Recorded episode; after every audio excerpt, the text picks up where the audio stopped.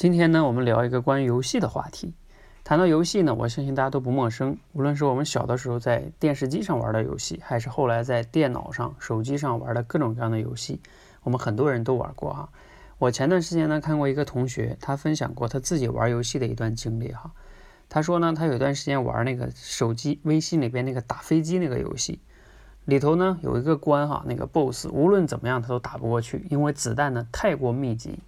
他无论怎么样变通思路，努力的跟这个 BOSS 啊去打，但是呢总是失败。那为了能击败他呢，他就想了怎么样能无限的血量、无限的攻击力哈。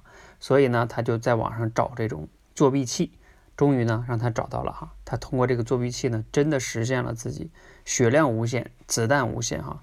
当然这样的话呢，他通关就很容易了嘛。啊，但是呢，他玩着玩着就发现这种兴奋感渐渐的就消散了。原本呢。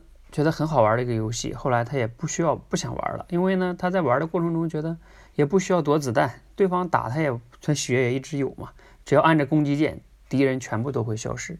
后来呢他就想把这个游戏给关掉了，卸载了，心中呢觉得嗯这样的游戏也确实就不值得再玩下去了哈。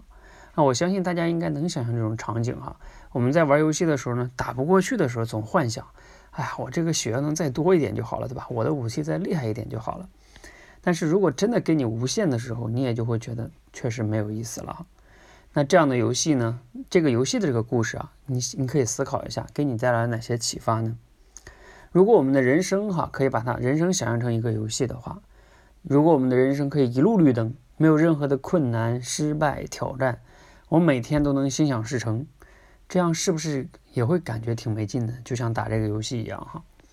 所以，如果你现在人生正在经历一些困难呀，或者挑战失败哈，你其实可以换个角度想一想。正因为有了他们哈，我们的人生才有意义。那你也可以想象一下哈，我们都看过《西游记》，《西游记》里边这个大家都知道，孙悟空一个跟头十万八千里，他还有跟斗云。那无论是孙悟空，肯定有本事能带着唐僧啊，坐着跟斗云直接就到达西天，然后把经呢直接运回来。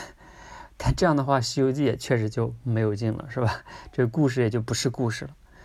甚至呢，我们也可以再想的深刻一点啊。以前很多的皇帝呢，总是追求长生不老。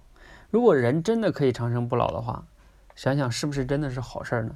那个时候你将甚至没有目标感，因为你也无所谓今将下要做什么嘛，反正时间有的是，做什么都来得及。今天做这个也无所谓，做那个也无所谓。所以呢，人生也可能就变得没有意义了哈。所以，我们说，无论是困难、失败还是死亡，对我们来说呢，从某种程度上来看，哈，它都是一份礼物。正因为有他们的存在呢，我们人生这场游戏啊，才更有趣。所以我今天分享这个呢，好像有一点鸡汤哈。但是呢，当我们自己人生如果你感觉不太顺的时候，有些困难的时候，你从这个角度去想一想，或许呢，能给你带来一些启发哈，能让你更好的去拥抱困难、失败，甚至是死亡。那玩好人生这场游戏呢？我希望啊，每个人我们都能玩好它。